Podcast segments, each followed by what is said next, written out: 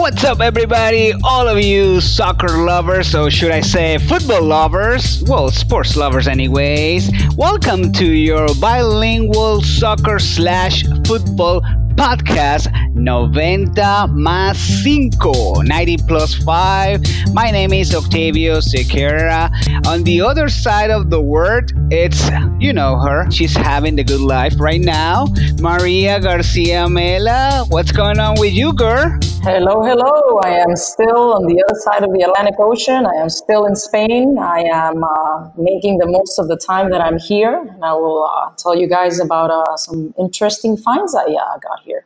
Well, of course, of course, it's very interesting every time that we get to talk to you and uh, we get to, you know, travel with you in a sense. And I think you're the right person to ask. So Neymar, he's trying to, you know, pull himself out the PSG. I don't know what he's trying to do, but basically, you can see that he doesn't want to stay in the team. So I was just thinking, well, should football players be thankful just to have the opportunity to get a lot of money for what they love to do?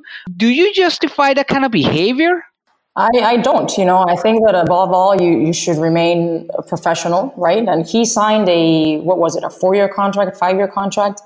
And I think that he has not performed to the standard that PSG expected, that he expected. Um, I would have never gone to PSG. You know, he valued money more than a project, and now he has to pay the consequence of that. Do you remember anybody leaving in good terms? Pero claro que sí, of course. You just don't renew your contract. Xabi Alonso, yeah, he just he didn't renew his contract. He was hired as a coach after he was done in Bayern. Now he went back to Real Sociedad, which is where he grew up. That's where he's from. That's where his wife is from. He didn't leave in, in bad terms. Cristiano left in good terms. No, he did not leave in good terms. There's, I guess, three sides to the story Florentino's version, Cristiano's version, and the truth. Um, I don't agree with what he said after the final in Kiev. You know, I don't think that was fair for all the fans who had traveled many miles, including myself, to, to make it about him. But I also don't agree with Florentino telling Neymar, hey, if you want to win the Ballon d'Or, you have to come to Real Madrid. That was a slap in the face of Ronaldo, you know? So, you know, I, I hope that he ends up in Miami one day. That would be a fun reunion. Ronaldo reuniting with Luka Modric and David Beckham. That'd be great. That'd be great for uh, for Miami soccer fans. I get excited just, just thinking about it. Speaking of Miami, Maria, I know you have some connections with the people in Inter, Inter Miami. So, what's the latest down there? The latest is is that we are dying to hear who the first uh, signing is going to be. People, you know, there's rumors going left, right, and center. Falcao, some Argentinian people. Uh, but from the supporter side, you know, they're organizing a, a field trip to the MLS All Star Game on, in now at uh, the end of the month. For a hundred bucks, you can go get a ticket. Uh, the, the, bus takes you, brings you back the same day. Yeah, people are excited. I mean, we just want to hear who the first signing is going to be. We want to know who the coach is going to be. But it's a matter of being patient. You know, you waited 12, 14 years. You can wait a few more months, you know?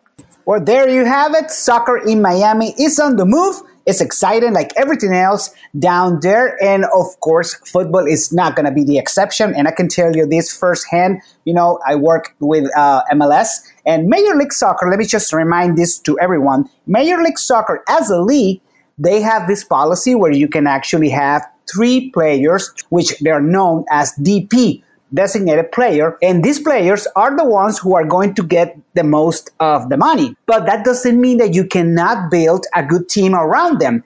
Meaning, you can get players from the North American Soccer League, you can get players from the USL, Division 1, Division 2, and there's also the expansion draft in which every single team will have to submit the list with the non protected players. So the expansion team, in this case Miami, will get to pick players around the league from other teams that are already playing. So I think that's a good news. Uh, let's just wait to see who's going to be the first DP or the first uh, name. It could be the coach, which will be great too. But let's just wait and see because, like I said, it's going to be fun and it's going to be very, very interesting what David Beckham is going to put together in Miami. Moving on, one of the topics that always gets people like, you know, showing their true colors and showing their passion is when you hear the word overrated. I have a list here. It's just five players, but I want to present this list to you to see if you agree with it. The most overrated players in soccer, football, in the past 20 years. So here I go with my number five. Gareth Bale. Is he overrated? Of course not. His goals, right? He has had a lack of consistency, but his goals equate to trophies in Real Madrid. He scored in the final of la Copa del Rey. He scored, eh, ¿cómo se llama? En, en la final in, en Milan. He scored his penalty. He scored the 2 1 in La Décima, because everybody gives, gives credit to Ramos in Minuto 90 Ramos, but he was the one that scored the 2 1. Come on, that goal? Really? That was Angel Di Maria. He did everything. Bueno, pero uh, who headed the ball in? It was Bale. Ya va. And then in, uh, in Cardiff, he was injured. He just played for like 10 minutes. And then in Kiev, for the love of God, the, the most beautiful goal I've ever seen live in my life was in front of my face. All right. So just for the record, you don't think Gareth Bale is overrated. I think he is. Let's go to the next player. So next player, it's it's kind of surprising. David Silva. Do you think he's overrated? I think he's okay. Who says he's a megastar though? Well, apparently Man City fans they actually think that they couldn't win anything without him. Ay, por Dios. Yeah, but uh, no, I don't think so. I think Manchester City would survive the same without him. Yeah, I agree. I agree. So that was quick. Okay, perfect. Number three. Do you think Juan Roman Riquelme is he overrated? Is he overrated? No. I think he did really good in his time. He's tampoco, he's not a superstar. Ahora, si me viene uno de boca, he's his god, pero I mean. Fair enough. I'm just going to say that to me, he's half and half because I saw Riquelme with Boca Juniors, and yes, he was the man.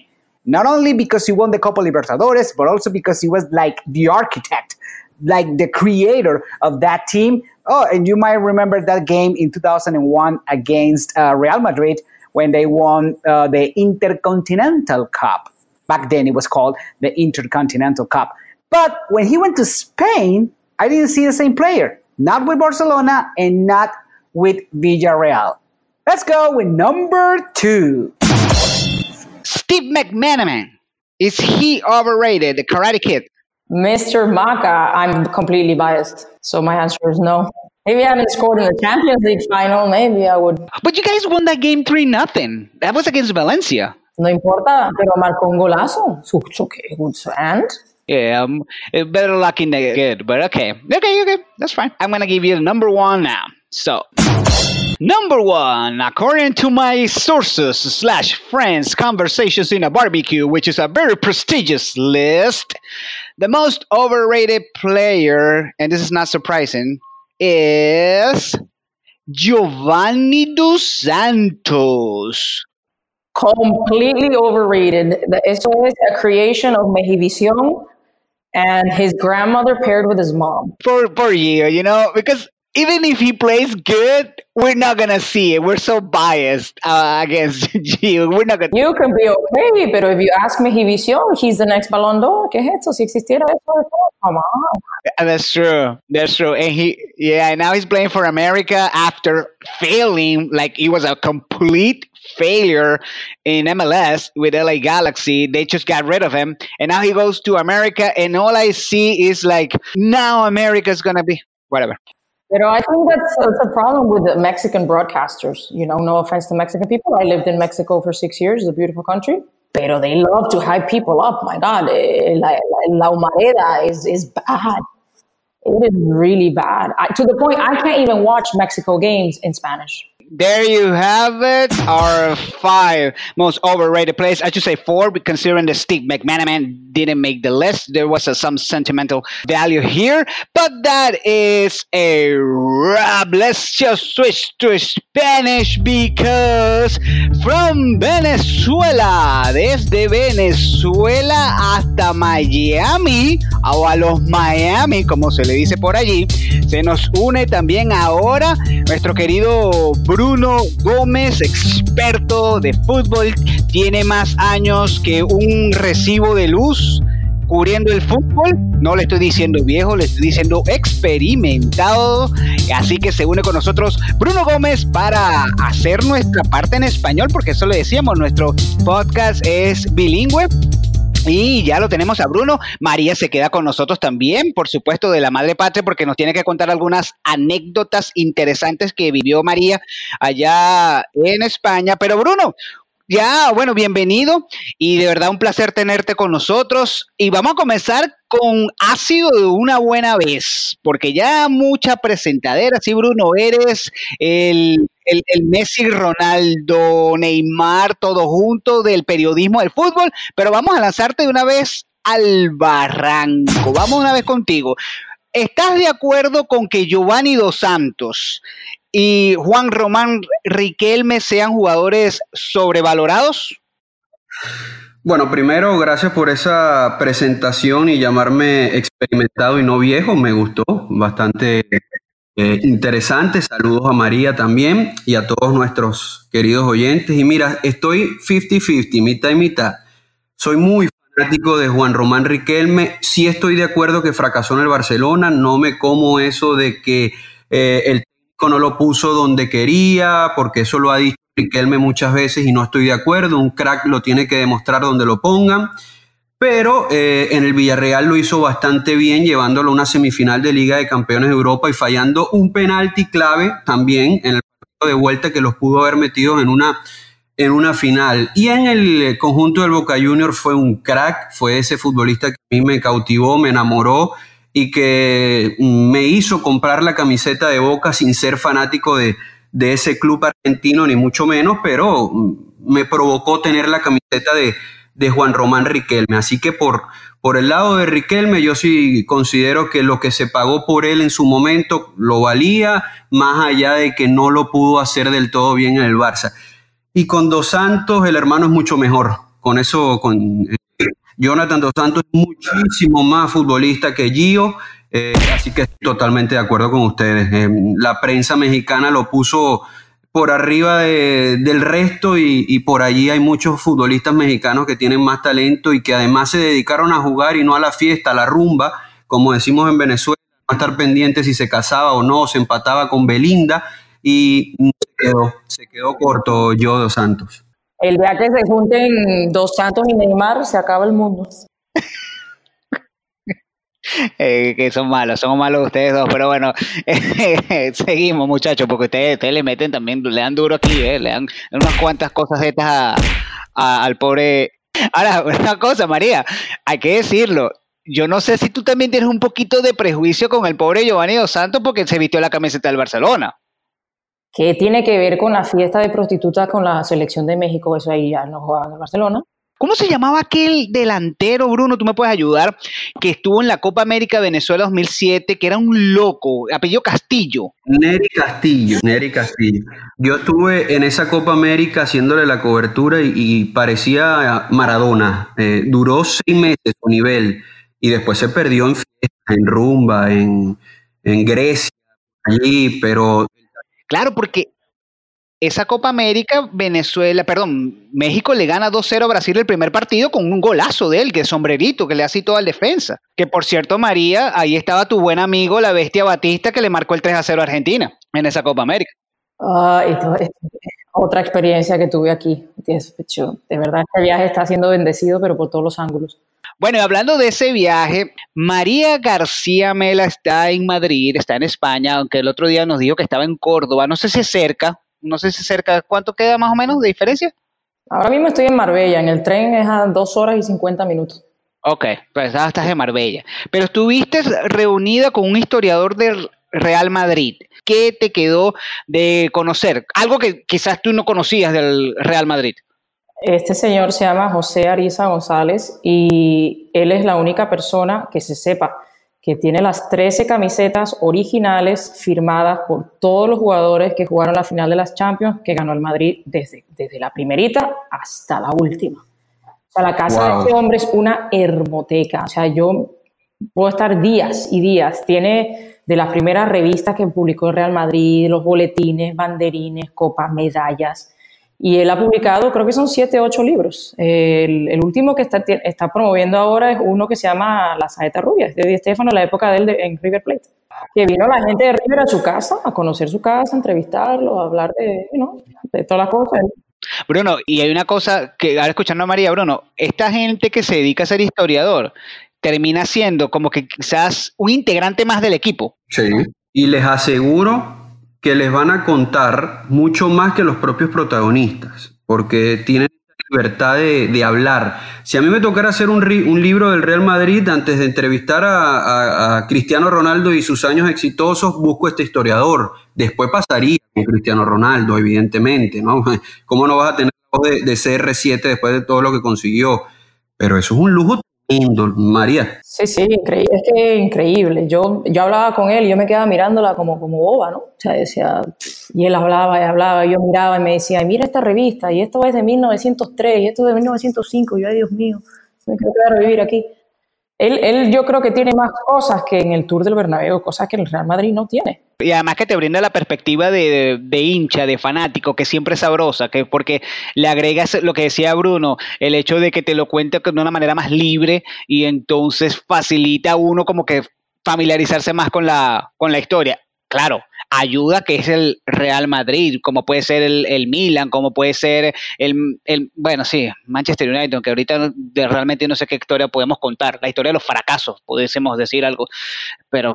Bueno, ya va, en el Milan, el Milan no está muy lejos, Octavio, y mira que soy corazón rosonero. Oye, pero ven acá, ven acá, ven acá, ven acá, Bruno, tú tienes siete Champions y te vas a estar quejando, brother. Tú, imagínate, el Manchester United tres Champions apenas y están actuando como si fuesen el Madrid, viejo. Sí, sí, sí, no, no. Mira, yo, yo tengo y sé que me voy a ganar unos enemigos y, el respeto lo tengo porque Ferguson ha sido de los técnicos más importantes de la historia del fútbol, pero sus números en Champions al no ganarla no lo permiten que yo lo ponga por encima de otros, ¿no? Eh, no, yo estoy de acuerdo. Y el Manchester, estoy de acuerdo contigo. El Manchester como club debería de tener más Champions. No puede ser que el Liverpool no haya ganado jamás en su vida una premia en la era moderna y haya estado ya en finales, en, cuatro finales, porque recuerden las dos contra el Milan y estas dos eh, eh, ahora, ¿no? Donde perdió dos y ganó dos. Le ganó una al Milan, perdió la loca esta con el tema del arquero que se perdió cuidado, en el. Cuidado.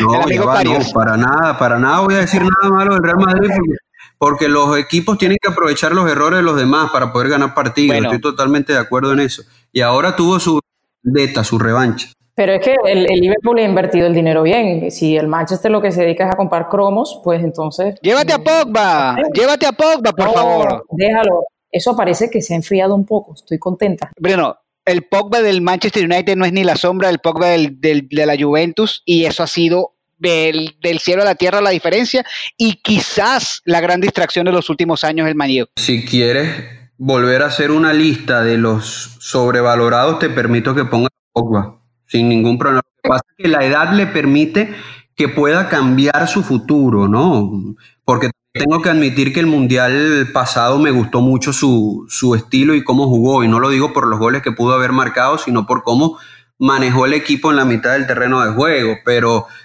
en el Manchester poco y nada. Pero la pregunta es, ¿no? ¿A qué se debe ese bajón de un equipo a otro. O sea, es el estilo de juego inglés, es con quién se ha juntado el allá, es el clima. ¿Sabes? Que yo no, me, cuesta quitarme el, sombrero de psicóloga, ¿no? Sí, sí, hay, muchos ejemplos, así como de España a Italia tampoco han terminado de funcionar o, no funcionaron. Yo tengo un ejemplo como el Gaisca Mendieta, la rompe en el Valencia, figura, creo que disculpe si mi memoria no da, las dos consecutivas, las dos finales consecutivas del Valencia, Mendieta es de los protagonistas, se va a la Lazio y no jugó, no pudo, no pudo con el cambio de liga y lo de Cristiano es admirable porque no solo triunfa en las ligas, sino que por un tema de edad y, de cosas que van pasando en los equipos donde él va llegando, le cambian la posición porque lo que jugaba en el Manchester United no es lo mismo que está jugando hoy en la Juventus. Lógico, hoy es un nuevo un delantero y el tipo rinde igual o más. En ese sentido, María, Bruno, les pregunto, ¿creen que Cristiano, bueno, es obvio por tema de títulos, pero en el aspecto psicológico, en el aspecto mental, ¿creen que Cristiano fue más exitoso que David Beckham en el Madrid? Porque Beckham llega a un equipo galáctico y Cristiano quizás llegó para ser el galáctico. Sí, yo creo que son circunstancias diferentes, pero yo creo que la fortaleza psicológica de Ronaldo es increíble, pero por sus propias vivencias en, en su niñez. Él lo tuvo muy difícil desde chiquitico, no tuvo a su papá, eh, vino de la nada, eh, su mamá aparentemente no, o sea, se ve a leguas que le, le, enseñó valores muy, muy importantes y el trabajar duro y a él, dije, a él le dijeron que él no iba a triunfar jugando a fútbol, que él se iba a morir de hambre. Mira. el tema de Beckham es que él fue el que cambió ese estilo mediático del futbolista.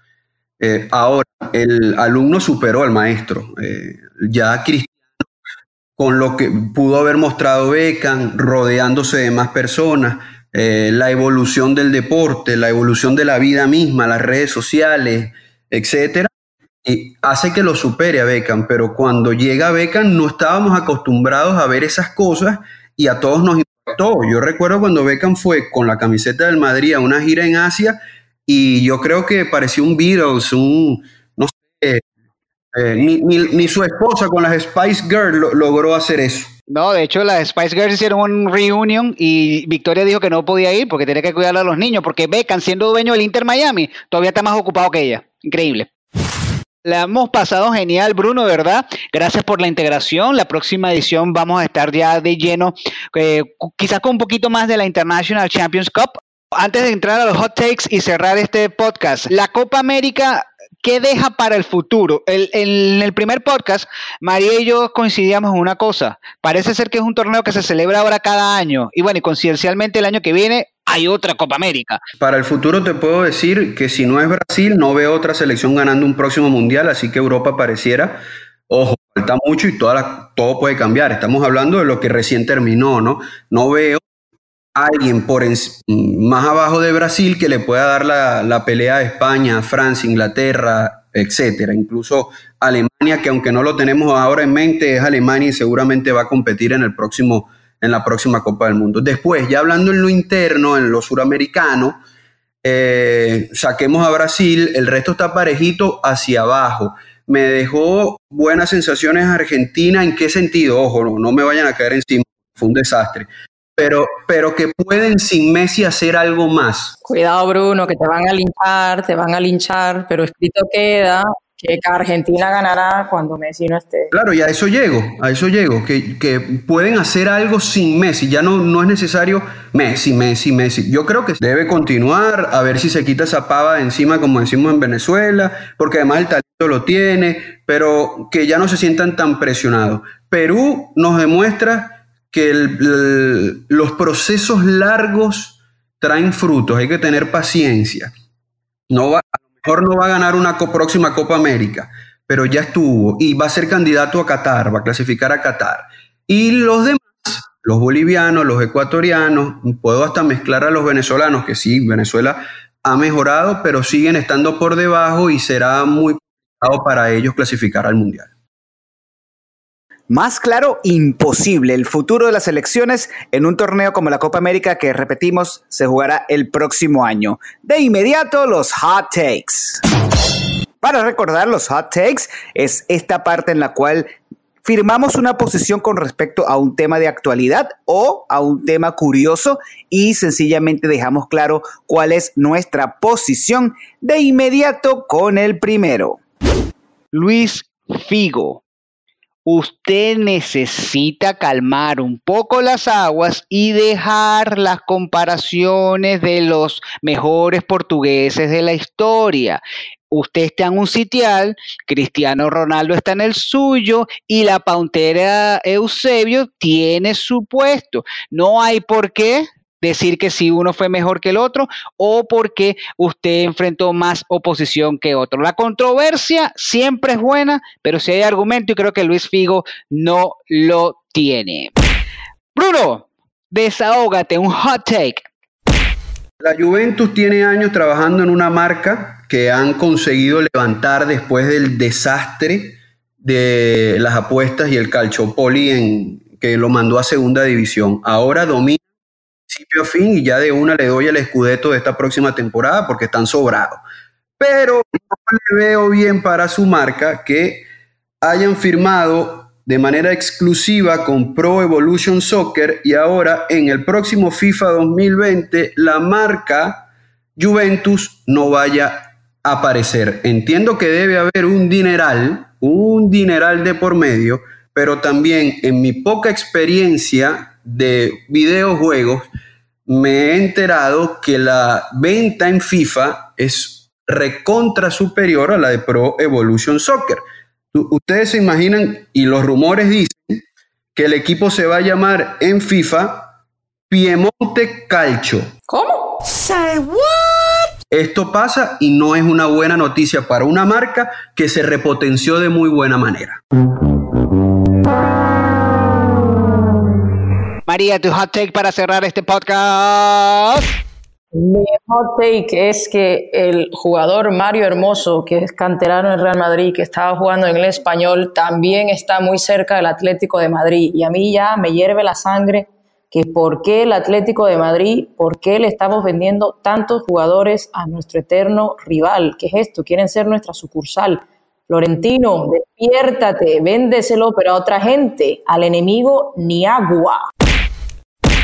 Señores, muchísimas gracias. Bruno, de verdad, bueno, un estreno por todo lo alto. María termina de gozar la vida en, bueno, la vida no, las vacaciones, porque la vida la vas a seguir gozando como siempre. Termina de pasarla bien allá y por supuesto a todos ustedes les recordamos que vayan a nuestra red, a nuestro network. Just go to cinco razones allí usted se suscribe y luego busca los episodios de 90 más 5. Just go to our network, 5 razones, and then you look for the episodes of 90 plus 5, 90 más 5. You subscribe and you get access to all of our content. Thank you so much, guys. Have a wonderful day. Ciao, ciao. Bye.